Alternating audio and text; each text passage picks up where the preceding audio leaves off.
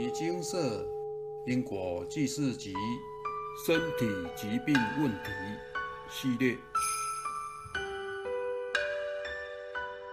从失望到绝望，最后在牟尼精舍找到希望。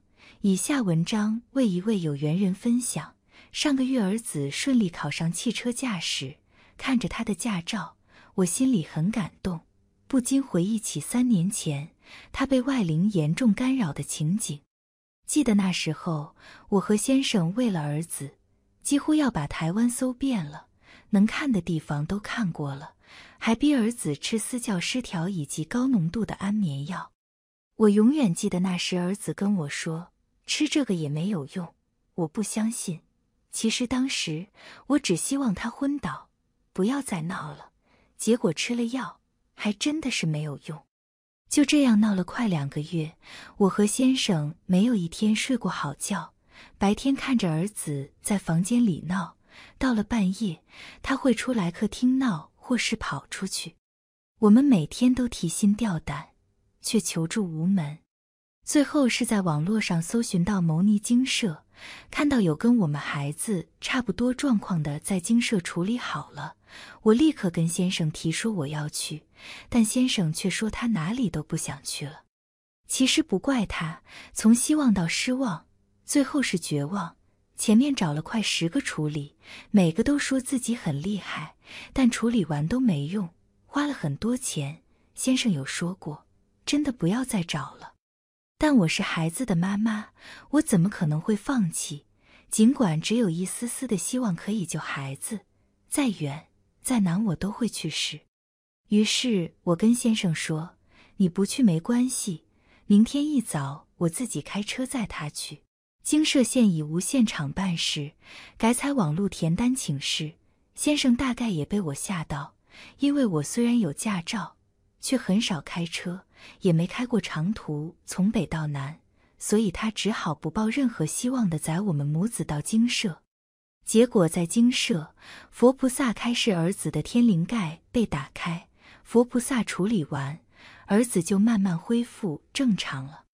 距离现在三年多了，儿子去年考到嘉义的大学，便开始自己在嘉义念书、打工，一切自给自足。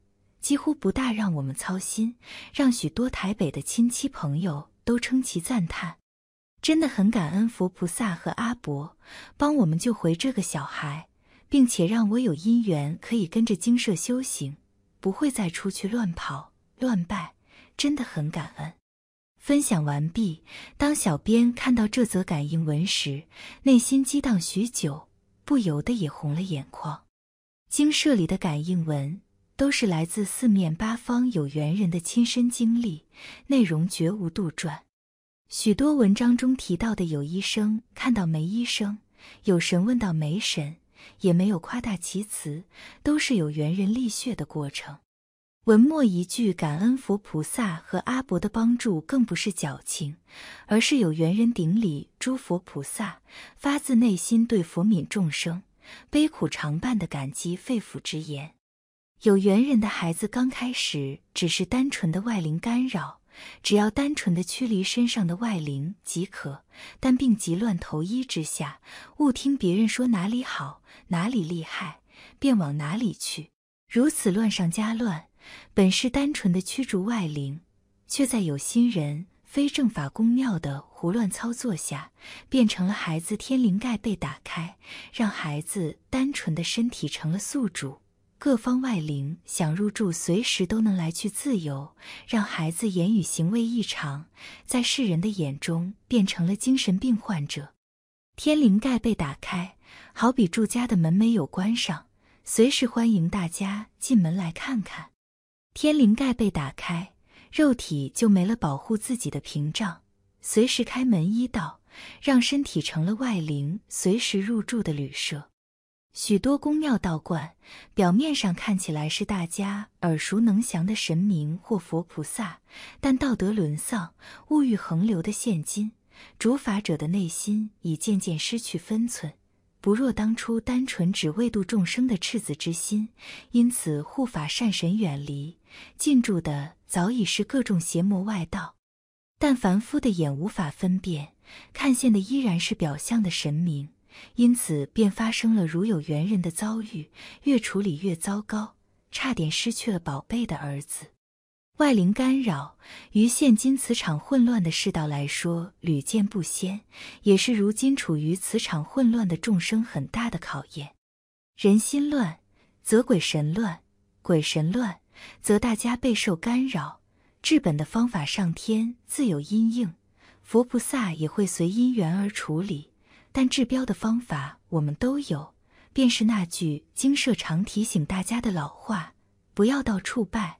到处求，在家念经就好，不要到处拜；到处求，在家念经就好，适用于任何人。在这混乱的过渡时期，不要再安慰自己，只要心好就好，不需要修行。心好，于世间人或许能起到些许怜悯的作用，但对外灵而言，更好欺负。因此，不管你有无加入精舍修行，每天持续不断的持诵大乘经典都是必要的功课。至少有在念经就有差，有在念经的人就会有一层佛光护佑。这层佛光，不少外灵还是忌惮的。当然，如果遇上自己无法解决的难题，还是上网填写请示单，请求佛菩萨帮忙。南无大愿地藏王菩萨。摩尼经寺经由南海普陀山观世音菩萨大士亲自指点，是一门实际的修行法门，借由实际解决众生累劫累世因果业障问题，治因果病，而将佛法落实到家庭生活中，普度慈航。我们不接受供养，不收钱，不推销，不强迫修行，只求能结善缘，解决您的问题。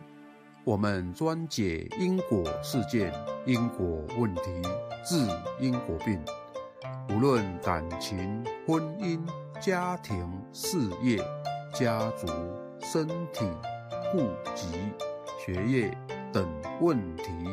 均能请示，有医生看到没医生，有神问到没神者，不妨一试。